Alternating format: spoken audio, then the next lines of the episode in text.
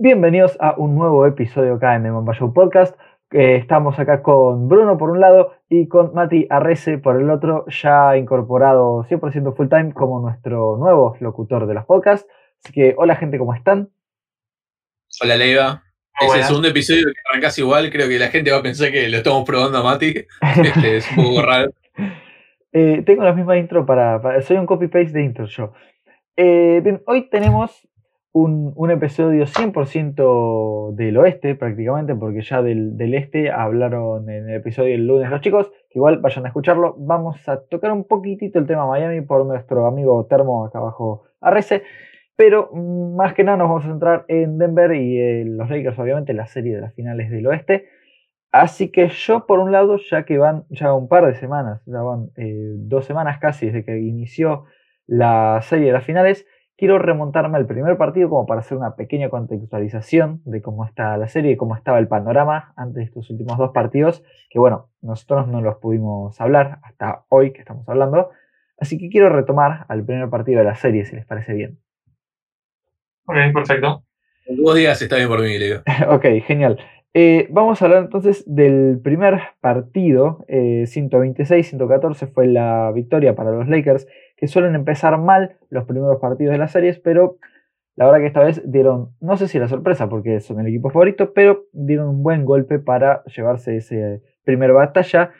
Eh, ya pasó hace un montón el partido, pero fue el partido de Anthony Davis, en el que clavó 37 puntos con 10 rebotes. Lo dijimos que LeBron tuvo un 15 y 12 muy light para lo que es LeBron, pocos tiros, con mucha eficiencia, pero no, muy, no muy activo. Y por el otro, eh, Murray y Jokic con 21, los dos.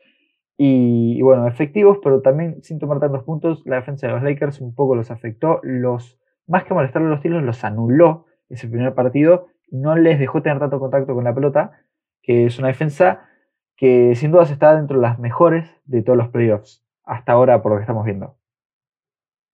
Boyle es una locura defensivamente, es claramente por la faceta que más se destaca. Y quiero recalcar que donde está triunfando mucho, que no lo está haciendo demasiado, lo, está, lo estará haciendo en total tirando por tirar 5 o 10 minutos por partido, son defensas zonales. Eh, están metiendo defensas zonales Lakers que está anulando a Denver Nuggets en esos momentos. No lo está haciendo más constante como por ejemplo Miami en otro lado. Eh, calculo yo para que no, no se lo puedan adivinar que sean minutos claves, que bueno, lo vamos a decir más adelante, pero en el juego 3 eh, esa casi remontada fue enteramente en una defensa zonal. Hmm. Eso quería decir. Bien, perfecto. Polémico el tema de la defensa zonal es porque no, no sabes si se descansa, si termina siendo más estresante. Cierto es que también Lakers tiene un historial lindo perdiendo el primer partido, porque termina siendo 4-1, 4-1. Y todo lo contrario, Denver le gusta arrancar duro para después dar vuelta.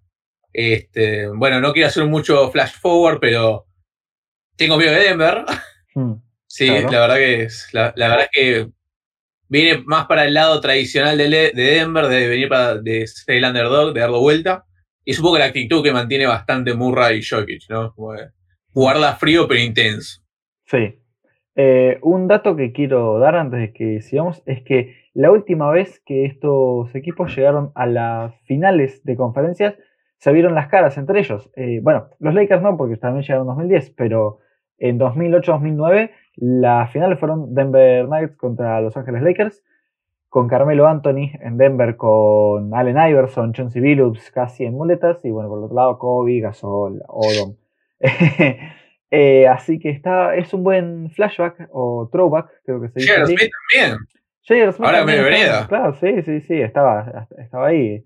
Eh, otra vez ha vuelto Jair Smith en, el oeste a las finales. Y, bueno, eh, también pasa un poco con la serie en el este, dos equipos que hace mucho que no llegaban a, las finales, obviamente que Miami sí, llegó en 2014 por última vez, pero casi que en toda la década han sido equipos que no tuvieron mucho éxito y ahora la burbuja está demostrando que capaz sí están más preparados, sobre todo lo de Miami en el este me parece la sorpresa mayor. Pero bueno, sin más, este fue el, primer partido, una victoria para los Lakers que al principio parecía que iba a ser muy abultada, después terminó siendo apenas, por 12, pero parecía más de 30, así que viene ahí descontando un poco por los Nuggets. Pero en el segundo partido tuvimos una, no sé si una sorpresa, pero yo creo que todos pensamos que el segundo juego, que este ya no hablamos de esto de la semana pasada, creo que todos pensábamos que se lo iba a llevar Denver al final, ¿eh? Estuvo un poco sucio, estuvo un poco sucio la última jugada, pero sí. Ah, fue un partido peleado eh, todo el partido. Casi todo el partido. El primer cuarto, eh, acá tengo los puntos, Lakers ganó 29 a 21. El segundo cuarto, Denver metió 29, Lakers 31. El tercer cuarto, que fue donde más se acercó Denver, fue 28 puntos y Lakers 22. Y ya el último cuarto metieron 25 y 23. Entonces, mm. eh, fue un último cuarto que estuvo muy parejo, estaban dando todo. Se nota que son una final de conferencia y que están los mejores. Eh, y se estaban. los dos se querían llevar el partido sí o sí. Sí, sin duda. Qué, qué lindo este historial de Denver. Habría que buscar información para el próximo con todos los partidos que remontó Denver en estos playoffs. Porque siempre vienen detrás. En las primeras mitades, en el primer cuarto, siempre empiezan perdiendo. Es como que los partidos no los arrancan con todo. Lo mismo les pasó en el séptimo contra los Clippers, que han ganado por 17 o 19 y al final terminó ganando Denver. Con lo cual es un dato curioso y no sé muy bien por qué le pasa a Denver esto, pero sin duda, bueno, lo dijo Jokic, cuando estamos contra la pared jugamos mejor, pero, pero es algo un poco curioso, yo no sé si le habrá pasado a otro equipo de perder tanto y después remontar en el mismo partido. Capaz Miami, ahora en las finales. Pero... el primer equipo en remontar 2, 3-1, o sea. También, vienen. No hay un historial similar. Mm es muy raro, aparte que te, que te guste sufrir. Está bien, lo haces interesante, vendés un montón, comercialmente te sirve. Pero no está bueno, ni siquiera como un jugador, o sea, por el nivel de estrés que manejas en la cabeza. Ah, sí, obvio. Claro. Yo creo que llega un punto en el que eh, Denver se acostumbra a jugar así, a tener este estilo de, de, ¿cómo se dice? Rebuscárselas en la segunda mitad y empezar a apretar el acelerador. También es cierto que, bueno, los primeros partidos vas viendo, tanteando cómo te defienden, qué, qué, nuevas defensas tienen, si te hacen cajón y uno capaz, si estás ahí tirando 60% de tiro de campo, tipo Jokic. Em, con lo cual tenés que ver un poco cómo juega la defensa. Pero que les pase ya con la serie en los últimos juegos es algo muy raro porque generalmente entras con todo y a Denver no le pasa, pero sí le pasa en el tercer cuarto. Como no le pasa a Miami, que tiene su famoso Turk Quarter, no sé pronunciarlo. Mm. Claro. El tema es que Denver se enfrentó a equipos eh, muy distintos entre ellos. Eh, arrancó contra Utah. Utah se destaca por, bueno, Donovan Mitchell, una escolta muy parecido a, Wade en cuanto a jugabilidad, y un center, un pivot muy, muy adentro de la pintura, que eso hoy por hoy no se ve mucho, pero sí influye eh, cierra mucho las ayudas, ayuda a que los demás puedan tirar triples. Después contra Clippers, eh, Clippers, eh, todo lo contrario, cuando Utah tenía Gobert, Clippers no tiene nadie adentro que pueda, que pueda tener ese dominio. Y ahora mismo contra Lakers, que es exactamente la mitad. Tiene un jugador interior, pero que también puede jugar afuera. bueno, tranquilamente jugó afuera con la última jugada en este partido, que ya lo vamos a estar comentando. Entonces, es que no tiene un equipo que diga, bueno, le podemos defender parecido como defendimos a este. Son tres equipos totalmente distintos y también creo yo que eso influye. Bien. Yo no. Corregime, Leo, la verdad que. No siento, o sea, Denver me parece que pegó un lindo escalonado así de, de, de modo playoff, ¿viste? Como cambió un poquito la mentalidad, un poco la dureza, se vuelve mucho más áspero. Y los Lakers me parece que están más unidos. Pero no, no te puedo decir que es un clic de playoffs, salvando a LeBron, ¿viste? Pero no, mm. fuera de lo que es temporada regular, ¿viste? Los primeros partidos también Danny Green, Cowboy Paul cometían los mismos errores que en temporada regular. Es un poco más de, de laburo en equipo y no tanto una mentalidad como que circunda, ¿viste? Eh, diferente a lo que yo podía ver en el equipo de LeBron anteriormente, donde el era un líder nato, dirigía y vos sentías la presencia del tipo. Este, como ya está desapareciendo un poquito ese, y ahora es un poquito más el marketing capaz en ese sentido. Mm, a mí lo que me parece es que sí hubo un switch de la faceta burbuja a playoffs de la burbuja, porque en los amistosos y en la temporada regular eh, no se vio un equipo de los Lakers muy dominante, muy candidato. Es más, empezamos a decir, che, los Clippers tienen con qué. Los Blazers le pueden ganar. Y cuando llegamos al, al, a los playoffs, después del primer partido que ganaron los Blazers y nos ilusionamos, LeBron y ID dijeron, no, para muchachos, acá somos el mejor dúo de la liga. Claro. bajen los humos. Y empezaron a demostrar. Eh, también tenían que ganar solamente dos partidos para quedar sí o sí primeros. Mm. dos partidos de ocho y ganaron el primero, pues, se relajaron, hicieron un torneo de, de NFL, del Madden NFL.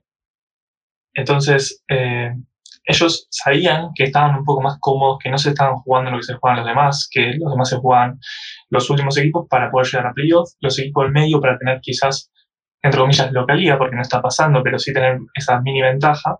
Entonces, eh, estaban mucho más relajados que los demás equipos. Sí, sin duda.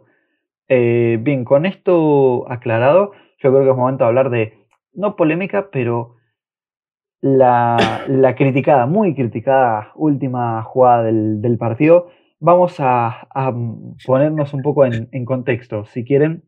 Eh, con 47 segundos, Jokic mete dos tiros libres. 100-101 para, bueno, 101-100 para Denver.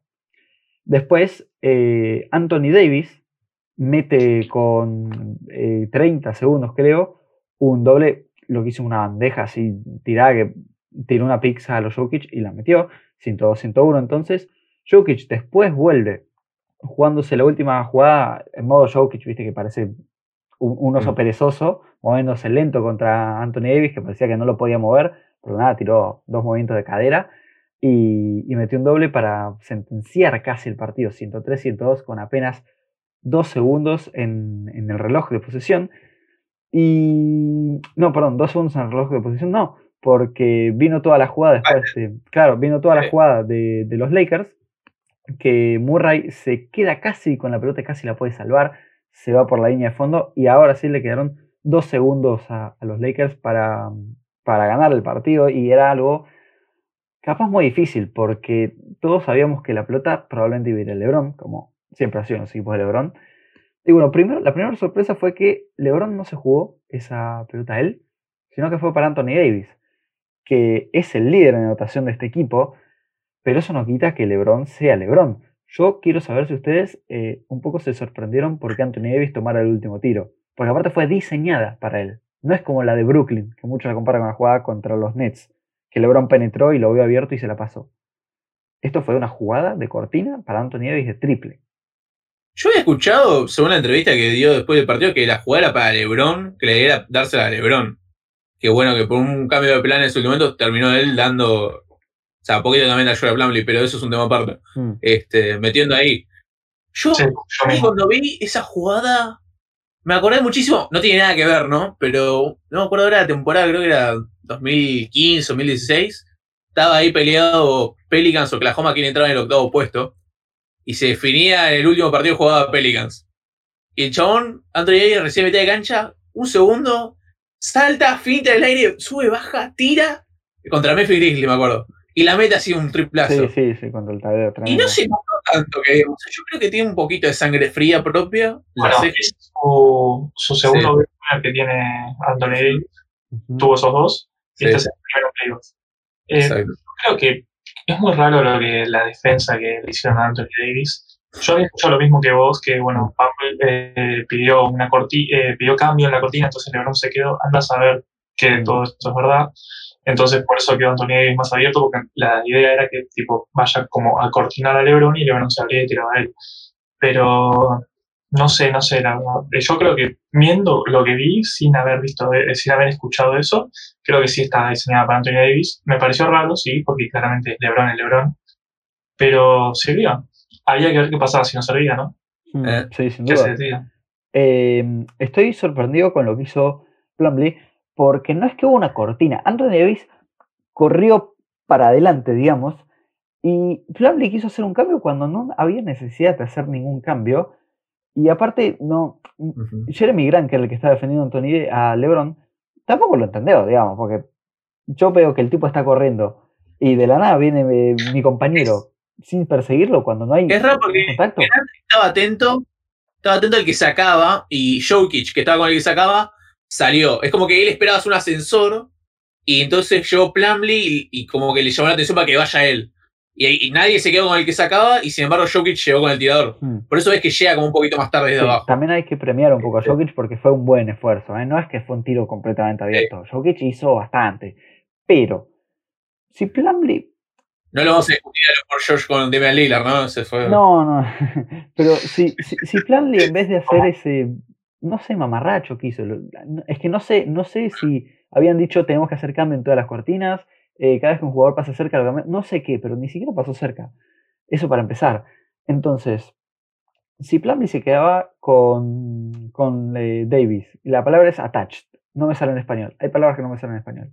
Pero Eh, pegado, attach, sí, pegado, ahí está, ahí está. Si se queda pegado Anthony Davis, con el, con el antebrazo en la cintura, como te enseñan de chiquito, esa pelota capaz ni siquiera entraba. Y la historia ahora estaba 1 a 1, va, 2 a 1 porque Pasa que es un punto de diferencia. O sea, un doble te sirve. Sí, Ahora no me acuerdo qué está en la cortina, pero que tampoco fue una cortina. Ponele que penetra, penetra solo. Perdés igual. Que es. Yo, yo igual te digo que apuesto a que erre un triple a que meta un doble solo, ¿viste? sí, pero estaba Jeremy Pero- Grant de espalda al aro para que ese corte no se pueda dar. Estaba defendiendo el aro Jeremy Grant. Eh, Ganaba siendo Davis, lo normal es que hubiese sido un tiro de dos, porque con un doble ganaban. Entonces, capaz por eso también flotó tanto, pero fue demasiado lo que le flotó. Demasiado, o sea, no llegaba. Eh, por lo menos tenés que llegar a meterle el tiro. Más a un jugador de elite como son la mayoría de la NBA. Bueno, imagínate a Anthony Davis, que está Claro. tres pasos arriba de todos. Eh, entonces, sí es muy raro y andás a ver qué pasó. Ya hubo un, un historial de, de Pablo defendiendo así de mal una vez, flotando. Entonces, andás a ver si es mal defensivamente, También- no lo sé, no tengo mucha idea aparte del jugador, digamos así. No, también es cierto que al ser un pivot está acostumbrado a que la gran mayoría de los pivots no, no tiren de tres, no salgan a, a tirar cortinas. Entonces, él como pivot, así como lo hace Steven Adams, está acostumbrado a, a quedarse abajo y esperar la, la penetración. Entonces, lo normal es cambiar. Al menos desde mi punto de vista de los pivots con los que he visto y he jugado en mi vida. Creo que esa es la, la- la norma, generalmente, los pivots así, duros, macizos, que no se mueven mucho. Em, pero igualmente estoy muy habrá- sorprendido. tampoco. Sí. Tampoco me digas que es duro macizo al estilo Gobert Adams. No, no, boludo, no, o sea, no, pero no es, no debe es, no es atlético. No es un tipo que vos no ves en el un claro. Mm, Sí. Sí, sin duda. Eh, bueno, vamos a repasar un poco el- el- la tabla de puntos de este partido. Anthony Davis tuvo el- la máxima de- del partido y de los Lakers también, 31 puntos, 9 rebotes y bueno, un triplazo con dos tapones ahí haciendo presencia defensiva. LeBron 26 y 11. Eh, que LeBron está un poco más callado, no sé si más callado, pero aparece de a ratos. Es como que se está borrando un poco del partido y, y aparece en, en momentos más punzantes para, para hacer comebacks o para mantener. Eh, alguien que haga eso eh, es LeBron. LeBron cuando quiere, puede. Y está más relajado, ¿no? No está solo. Se nota que no está solo. Anthony Davis es una locura, por algo es el máximo anotador en Lakers y no es LeBron. Entonces, LeBron se puede dar ese lujo de estar un poco más relajado y cuando lo necesiten que aparezca. Entonces, y tiene 35 años, está bien que haga eso. no es un Eh, robot, por más hay que que no estar lo más fresco. Que se juega un día sí, un día no, un día sí, un día no. Mm. Hay que tener en cuenta eso y que tiene 35 años. Está bien para mí que haga eso. Sabe Sí. preservarse, e incluso también lo decía Jared Smith cuando volvió. Lo nota LeBron, o sea, no es que lo nota, pero cuando le hicieron la, la entrevista decía que LeBron ahora está mucho más comprensivo y más team focus, ¿viste? Como que cuando él estaba en Cleveland sabía que él tenía que aportar todo. Ahora está bueno que puede saber cuándo tomar el asiento del acompañante y dejar a otro manejar el auto, ¿viste? Este, el auto, el equipo, mejor dicho. Sí. Este, sí, sí. Pero es inteligente de su parte. Sí, eh, y por el lado de Denver tenemos a Jokic con 39 rebotes. Y bueno, Jamal Murray, 25 puntos, 6 rebotes, 4 asistencias, 5 pérdidas en el partido pasado. Que no sé si se notaron tanto, la verdad, en el partido. Así mirando el. Pequeña pregunta para que dejen en los comentarios de YouTube. ¿Cuántos años tiene Jokic? Tres segundos y la damos nosotros acá. Upa, eh, Jokic tiene, si no me equivoco, eh, 26 años. ¿Viste? Es engañoso, ¿no? ¿Viste? Es engañoso. ¿Decís, ah, 26? Sí, sí, sí. Sí, es joven, debate joven. con mi viejo hoy viendo el partido. Pero tiene 26. Sí. Em, ¿A dónde iba con esto? quiero hablar un poco de que Jokic no tuvo tal vez la mejor de las series contra Utah con la presencia de Wert y demás. Sí explotó mucho la mala defensa de, de los Clippers y ahora está como encontrando ese nivel de, podríamos decir, superestrella. Ya metieron varios partidos de más de 28, 30. Que ha sido un poquito bravo también. Sí, que capaz el año pasado no lo tenía tanto. Eh, mm. No era tan anotador como lo está haciendo ahora. Y eso se nota porque por algo Denver está teniendo el éxito que, tiene llegar a una final de conferencia tras 10 años, con obviamente Jamal Murray aportando lo suyo. Y es que están haciendo historia, claro, ¿no? Además son jugadores que no tienen presión. Eh, jugaron siempre el juego 7, desde que todas las playoffs del año pasado y este. Mm. Entonces, eh, al no saber cuál es el techo de estos chicos, son jóvenes. Eh, eso es lo que a mí más me, me, gusta y me llama la atención de Denver, es que son jóvenes y pueden seguir eh, subiendo y subiendo y subiendo. Sí, sin duda. Y aparte es un equipo amplio que tiene muchas piezas. Porter Jr. también, Jeremy Grant está al parecer encontrando su equipo, PJ Dozier está teniendo minutos en playoffs. Tiene toda una rotación interesante. Claro, Paul Millsap se mantiene muy bien. otra cosa. Bueno, es lo que decimos todos, pero está cuando Millsap defiende a Anthony Davis, eh, tiene un 25% de efectividad. Mm. Claro. Entonces, está siendo muy claro. es, el, ancla defensivo del equipo, como, como se dice en, en español gallego. Eh, bien, el dato. Eh, con todas las letras. Sí. Con todas las letras, a diferencia de Lakers. Que bueno, Lakers tienen jugadores muy regulares como Danny Green, sí. Danny con los triples. Eh, tiene el primer partido terminó con 1 de 4. Eh, no, para, voy a ver, creo que lo tengo anotado. Sí, con, 3 de 10. Con 3 de 10. El segundo, 4 de 14. Y este tercero, 1 de 4. Dato no menor, el partido arrancó con un triple de, Danny Green, entonces metió solo el primer triple y con los triples desapareció. Sí. Eh, algo que quiero dar, así como dato de este partido, que igual todos lo deben saber a esta altura, es que primero con las Mamba Jerseys, los Lakers no han perdido un solo partido. Y bueno, eso es lo que dijo Anthony Davis, que no queremos perder nunca con esta camiseta. Así que, mm, bien, por los Lakers manteniendo la racha intacta. He jugado ahora a usar esa camiseta, ¿no? Una vez que dijiste eso, pero, conocer? ¿Allá no perdieron con, esta camiseta? No, no, no, no. Eh, ellos, ellos perdieron con, si no me equivoco, con la con la blanca. No sabría decirte yo. yo sé que con, la Mamba Vi el partido hace 10 minutos y, y, me olvidé con qué camiseta jugaron. Pero... Sí, no, no, es, terrible. ¿no? Porque Denver jugó con la, con, la azul, muy oscuro, negra. Claro. Sí, sí, es, verdad, es verdad, tiene razón, totalmente de acuerdo, eso, eso, eso. Bien, eh, primero quiero dar eso como, como dato curioso. Y. Más curioso aún sería que jugando el tercer partido jueguen con la blanca, que en realidad le toca ya de visitante. Sí, bueno, igual. Lo dejo ahí, lo dejo ahí, hay un poco de preferencia nomás, pero. Sí, pero acá, viste, en la, en la burbuja es medio que ya no, no, no sé si aplican tanto las reglas. Había que chequear si, si todos los equipos jugaron así respetando la indumentaria o como es Orlando, no. Yo creería que no, la verdad, no, no debe haber muchos problemas. Pero bueno, eso por un lado era mi, mi, pequeño bocadillo. Y quiero avanzar con el, con el tercer partido, el que vimos recién hoy. Que mm, primero, Denver, ya como dijimos antes, es un experto en, ¿cómo se dice? Eh, remontar le baja mucho. Sí, remonta muy bien los déficits. Ahí está. Y hoy casi le toca a los Lakers. En un momento, eh, empezando el último cuarto, estaba creo que más 12 el, equipo de, Denver. Y los Lakers se pusieron a 3 en un momento. Y bueno, después lo salvó Jamal Murray con otra gran actuación. Pero por ejemplo, el primer cuarto empezó ganando Denver por 29-27. Y en el segundo explotaron con 34-26. Se fueron. En el tercero 30 y 22. Y en el último lo ganó los Lakers, que igual no pudieron, no pudieron dar ese último paso que les, faltaba por 31-21. Que eso es algo, eso es algo que le había pasado a los Clippers contra Denver el segundo o el tercer partido de las semis, que Denver había sacado una, una buena ventaja al principio y los Clippers siempre se ponían a 8, 6 y después Denver salía a 11, 15 y después volvían a ponerse poco y Denver volvía a salir. Que eso es algo que yo creo que saben mantener las ventajas cuando las tienen. Como los Warriors, bueno, no al mismo nivel que los Warriors, pero es una característica que tenían mucho los Warriors, sin contar el 3 a 1, pero siempre solían mantener muy bien las, las ventajas que no le está pasando a Boston, por ejemplo. Claro. sí, sí. Que bueno, este último partido de Boston sí que tuvieron un par de, ajustes contra la zona que parece que tiene más vida la, temporada de los Celtics, porque si perdían este partido, chavo, fuera.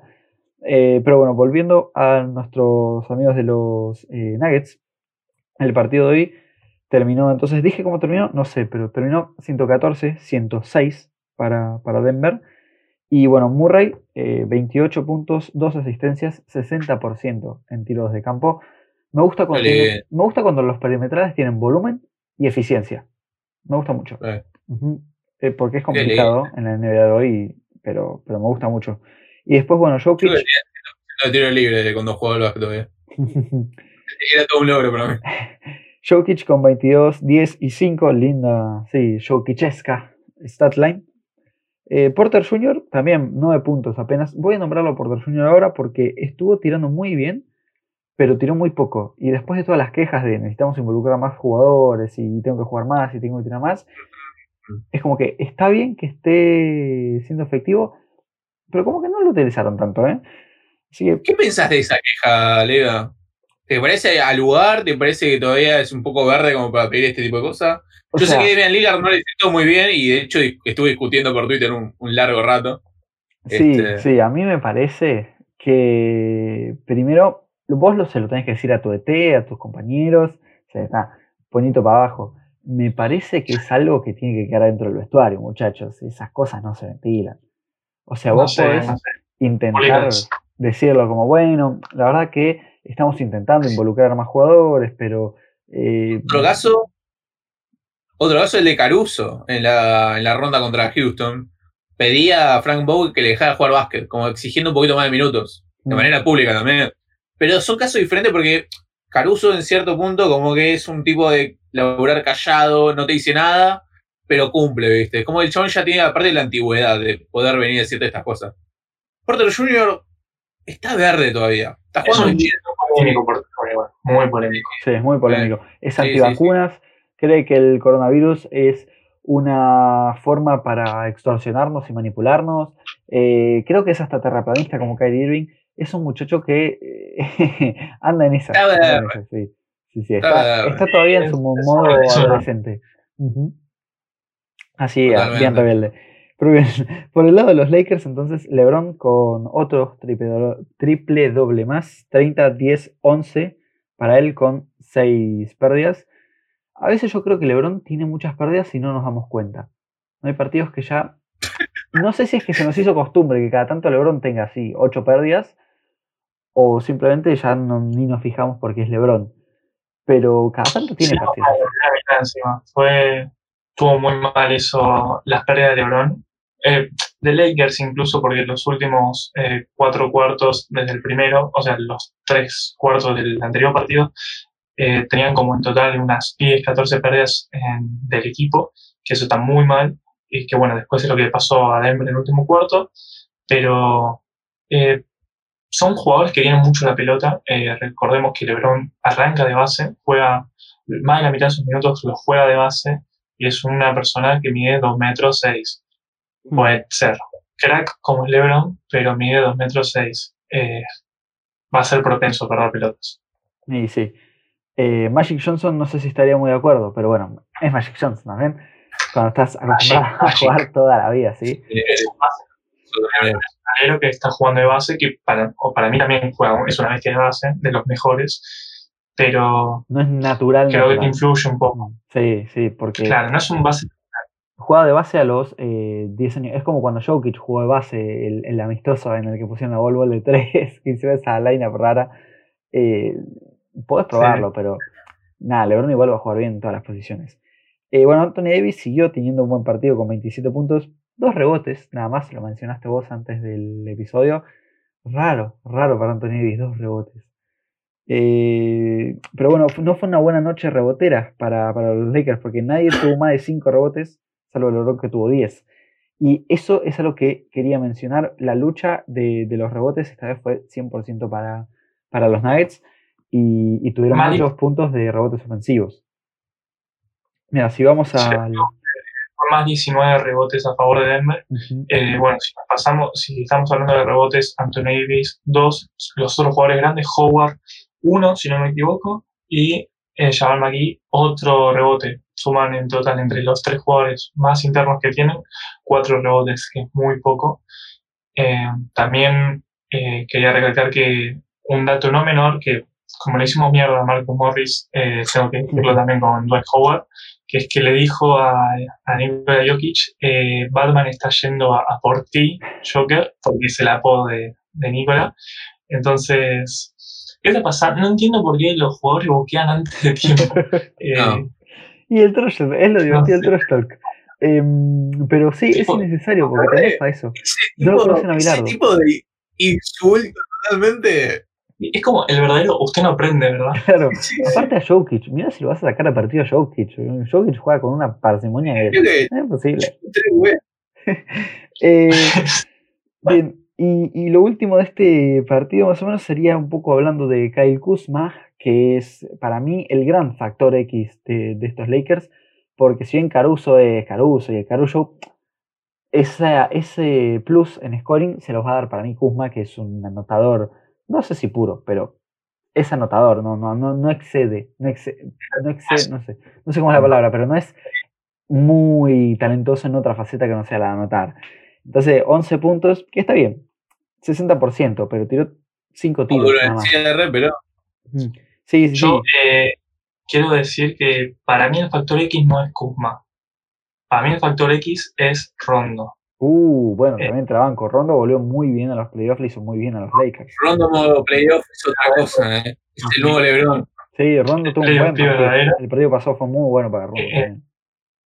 ¿Por qué? Por lo que dije yo con LeBron. Eh, le, saca, le saca la pelota a LeBron y lo deja hacer más lo que es, que es un jugador completo. En cambio, tiene que distribuir a jugadores que son asquerosos casi todo el partido. Entonces, bueno, Rondo eh, cumple bien esa faceta, eh, dándole la pelota a LeBron para que meta los puntos, dándole la pelota a Davis para que meta los puntos. Metió ocho asistencias, que con estas ocho asistencias se posiciona en la lista número 9 de los máximos asistidores en la historia de NBA, superando a Kobe Bryant. Y eh, está nomás a 7 asistencias, creo que tiene en 2041. Ya, te, ya les digo, 2041 tiene a Rondo, no, 1041. Y le sigue Scottie Pippen con 1048. O sea, está ahí nomás que creo yo que va a llegar a, a pasarlo. Ujú. Bien. Factores. Eh, bien, cerrando más o menos para este partido, quiero saber si después de casi la mitad, posiblemente, de esta serie, si su pronóstico cambió, cambió, cambió o siguen, siguen pensando lo mismo sobre hasta dónde va a llegar esto. ¿Quién arranca? Bueno, eh, arranco yo. Eh, tengo dos datas. Primero es que LeBron nunca perdió una serie que arrancó ganando 2 a 0. Eh, siempre hay una primera vez igual y las estadísticas están para romperse. Y la otra estadística es la de Denver con el famoso 3-1. O sea, está 2-1. ¿Qué pasará si gana Lakers? Eh, Claro. 3-1. Sabemos lo que pasó estos playoffs con los 3-1 de ¿Te Denver. arriesgarías, que te creo arriesgarías a perder a propósito para remontar un 3-1? Ni en pedo, ¿no? No, muy jugado. Contra los Lakers muy jugado. Creo que igualmente en- en no le va a alcanzar el- un 3-1. Yo Mm. sinceramente creo que muere, muere en 5. Upa. Ah, otro dato que dijo Jamal Murray es que para ellos sienten que tendrían que ir yendo 2-1 por el game winner de, de Anthony Davis. Y si Mm. eso te Entonces, por más que, haya- que se note que el Lakers es superior, ojo que un partido lo ganaron con un game winner y este lo perdieron. Sí, sí. no- Con, estaban 15 puntos abajo al terminar el tercer cuarto. Entonces, no, es una serie peleada, pero creo yo que todos los partidos los va a ganar por poco Lakers y va a morir en 5 con un falso Lakers en 5 porque se lo merecía más Denver. Seguir peleando Denver, ¿no? A eso me refiero. Sí. Yo creo que se va a morir LeBron antes de perder una serie así. Yo no. Este, sí, Lakers en 6, digo yo, tipo un 4-2. Pero, pero no, no, o sea, estamos hablando de que LeBron se está cuidando, se está reservando. Pero tranquilamente te pone un destape, te moraliza a todos los jugadores, de golpe Caruso se siente la reencarnación viva de Scottie Pippen, ¿entendés? O sea, tiene ese poder LeBron que hasta ahora viene muy sutil, muy leve, pero si le hace falta lo va a utilizar. Gana, gana en el tercero, ¿no? 3-1. Y el siguiente lo gana Denver, sabiendo que todas las remontadas que tuvo Denver, LeBron entra sin calza, sin boxer, sin short de la cancha. Sí, sí, sí. Es, que es imposible apostar en contra de LeBron. Yo voy a decir eh, Lakers en 6, pero me encantaría un Nuggets en 7 dando una sorpresa. Eh, así ¿Por que. ah, qué? Porque, ojo, porque estaría Sabrosísima buenísimo. Estaría buenísimo. finales. Estaría buenísimo que ganen sabrosísimas. tres series a 7. Sería buenísimo. Eh, ya con las finales, con que, yo quiero que vayan a 7 siempre las finales, porque son las finales, ¿no? Pero estaría buenísimo que todas las series de Denver fueran a 7. Yo voy a decir Denver en 7 nada más para que vayan a 7 todos los partidos. Eh, aparte, si ya Harto, 7, boludo. ya están ahí. Están en Orlando, no tienen que moverse Sí. mucho. Jokic más Eso se retira Jokic después. Listo, ya está, me no retiro. juega más en la NBA. Eh, bien, eso, eso era lo, lo que quería decir. Yo creo que LeBron es LeBron. No puedes apostar en contra de LeBron. LeBron puede ir perdiendo 3 a 1 y te lo va a dar vuelta solo, como fue el, historial contra los Warriors. Por otro lado, sí quiero decir que, eh, que los partidos sean cercanos. Yo no sé si no le favorece más a Denver, porque, por ejemplo, los partidos de las finales del, del 2016 se definieron todos por un promedio de más de 20 puntos. O sea, fueron aburridísimos. Los partidos entre los Warriors y, y los, y los Cavs fueron aburridos. Todos los partidos se definieron por un montón. Entonces, que esté definido por poco, a mí me parece que le puede beneficiar mucho a Denver para que no se le escapen mucho los Lakers, porque Denver mantiene bien las, como se dice, las ventajas cuando las tiene. Entonces, Yo me creo que la parece que... llega. ¿Cómo? La rutina física que tiene Denver, yo creo que la, la, la merece hacer pública, porque jugando con los Clippers, Game 7, tenés a la, ban- la banca de los Clippers cansada. O sea, tenés a Kawhi Leonard, a Paul George, un montón de sexto hombres que tienen en el banco, porque tienen dos de los candidatos a mejor sexto hombre del año. Me decís que están cansados contra un equipo de Denver, que tenés al gordo Jokic ahí. O sea, realmente, y a- aparte de montarte todos los partidos Game 7 y seguir rindiendo de esta manera tan consistente, chapó. O sea, le- realmente. Mm. No sé quién es el preparador físico, pero tiene que contratarlo. Quien sea. El, el, del- el de- el del Bayern. es el PF del Bayern. Em, ¿Cómo es? Bueno, Denver anuncia que toda Alemania la postemporada. A ver, tenemos a un equipo que está jugando al ritmo de Nikola Jokic, que eso no lo podíamos creer, Sí. que a día de hoy se juega un equipo tan lento. Tenemos un Jamal Murray que metió el número de Michael Jordan. Después que, por ejemplo, otro dato para el fan de Curry que tenemos acá, que es que jugadores que metieron más de 1000 asistencias y más de 60, eh, más de 100 asistencias, perdón, se mil una banda, más de 100 asistencias y más de 60 triples en unos playoffs son Curry en 2015, en 2017 y en 2018 y ahora Jamal Murray. bien, Una locura. me gusta, me gusta. Eso cerrar. Curriesco. Eh, para cerrar, quiero hablar un poco de la última noticia que hemos tenido en el día de hoy. Que, bueno, estábamos hablando la vez pasada de Oklahoma, bueno, en nuestro especial en realidad, de Oklahoma, de que se fue Billy Donovan, que no lo iban a renovar. Resulta que hoy se anunció que los Chicago Bulls van a fichar a Billy Donovan como su DT por las próximas temporadas. Con Mati estábamos hablando el otro día en, en privado en WhatsApp de que no lo veíamos a Billy Donovan como un buen fit eh, en Chicago, porque el Lo dijimos acá. Sí, ¿no? También lo, lo hemos haber dicho. Un especial de YouTube específicamente hablando de esto. Claro, o sea, sí, también. Eh, por favor. O sea, es un DT que, como, ¿cuál es el dato que dijiste? No te lo quiero spoilear porque fue el dato que vos me dijiste a mí, Mati, y no quiero sacarte crédito. Que lo de en playoffs Sí, es un equipo que nunca pasó primera ronda y cuando la pasó llegó a final de conferencia con ese famoso eh, pecheada de 3-1 contra Warriors. mm, sí, Eh, yo creo que hoy por hoy Bulls es un equipo que puede llegar a, play- a playoffs. Está siempre ahí nomás, eh, está décimo, creo que terminó dos años seguidos décimo o onceavo. Eh, entonces, creo yo que no le servía a Billy Donovan para mí. Mm, yo capaz sí, capaz no. sí le puede desarrollar para jugar. Eh, Lauri Markkanen, yo creo que va a tener mucha más eh, bola ofensiva, con lo cual eso le va a venir bien. Pero por el otro lado, Billy Donovan es un DT de ese corte defensivo que Sach Lavin, por ejemplo, no le da tanta bola, Markkanen tampoco le da tanta bola, que si los puede convertir en, no eh, all defensive, pero decentes, yo creo que van a estar bien. Por ejemplo, Curry no era un gran defensor y después, eh, en la época, en la época, en la era Steve Kerr, la verdad que es un tipo decente en el sistema que está. Entonces, si Villanova puede encontrarles un sistema que los ayude y, que no los deje en una isla, ojo. Ojo que Zach Levine está mucho en boca de traspasos. Mm. Capaz puede ser un recurso para arrancar esta nueva era de Billy Donovan con un proyecto nuevo. Decir, lo traspaso por Bradley Bill, lo traspaso por Ben Simon, lo traspaso por quien yo quiera. O sea, es una ficha de cambio muy linda, muy importante, que tranquilamente entra y se entra en varios equipos. Sí, un, este, segundo o tercer anotador nunca te va a venir mal, sobre todo porque es un anotador puro. Y aparte de un equipo relativamente transformable, fresquito, joven. Este, y es un equipo, no te digo similar a aquel de Oklahoma, porque ni se da con tres superestrellas como, bueno, tres no, perdón, Kevin y, Westbrook, y con ese planteo de juego. Pero es un estilo de equipo de, que puedes transformarlo en un equipo mitad de tabla, mitad de tabla para abajo, como solía hacer Oklahoma. Sí, sí, este, pueden, pueden llegar a entrar a playoffs si, si esta pretemporada nada, organiza un buen esquema, los jugadores en la temporada se van desarrollando bien, hay que ver cómo está Kobe White, hay que ver a quién eligen en este draft, que a mí no me parece que sea el más eh, amplio, pero bueno, hay algunos jugadores interesantes y, no mucho más, tienen que esperar que se desarrollen los jugadores que supuestamente van a ser muy buenos y que lo acompañen un poco a la vida en el scoring.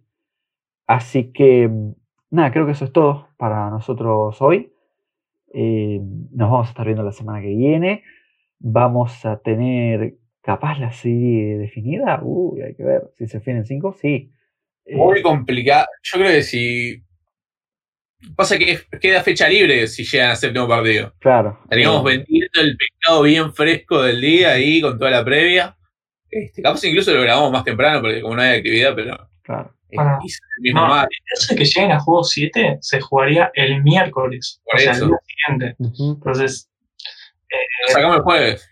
Claro, podemos ver si lo sacamos el jueves como para hablar de eso en el podcast y que no sea solamente una previa y tengamos algo crítico. Eh, pero bien, señores, ha sido un placer compartir esta madrugada con ustedes. Así es. No se olviden de seguirnos en nuestras redes, Instagram, Twitter, T Mamba Show, T Mamba Show en Twitter. Y no se olviden que ahora tenemos ventanas noticiosas. Mamba noticiosa. Hashtag Mamba noticiosa, mejor dicho. Nuevas ventanas a las 11, 3 de la tarde, 10 de la noche. Con todas las novedades. Memes. Sí, sí, tenemos memes, shitposting, lo mejor de Raid. Servido en bandeja en nuestro Instagram. Este, un nuevo equipo que está comandado por el señor Matías Arrece y su colega Guido Somoza, que acá no está. Algún día lo vamos a traer por el podcast, no, no me cabe duda. Pero bueno, muchachos, bueno, este, sí, sí, sí, perdón, tírate, tírate, tírate. Que, por ejemplo, acá hablamos de Vinilo No Chicago Bulls. El último post que pusimos, cuando ustedes lo escuchan, probablemente sea el anteúltimo eh, o el antepenúltimo, dependiendo de cuándo lo escuchen, eh, mencionamos quiénes eh, fueron todos los entrenadores de Chicago Bulls y su porcentaje de victorias post Phil Jackson. Ah, Así que si quieren saber un poco más de Chicago Bulls, pueden ir a chequearlo. Me gusta, me gusta. Hermosa estadística, Bien, señores, para los de YouTube. ¿Qué le decimos a los de YouTube, Bruno? Like, suscríbanse, activar la campanita, seguirnos, recomendarnos, compartirlo y quédense para. No hay segunda parte, no, hasta acá llegamos hoy. llegamos, así que. Sí, sí, esperen, esperen el especial de la semana que viene. Perfecto, eso sí, todo. Muchas gracias para todos y nos vemos. Nos vemos.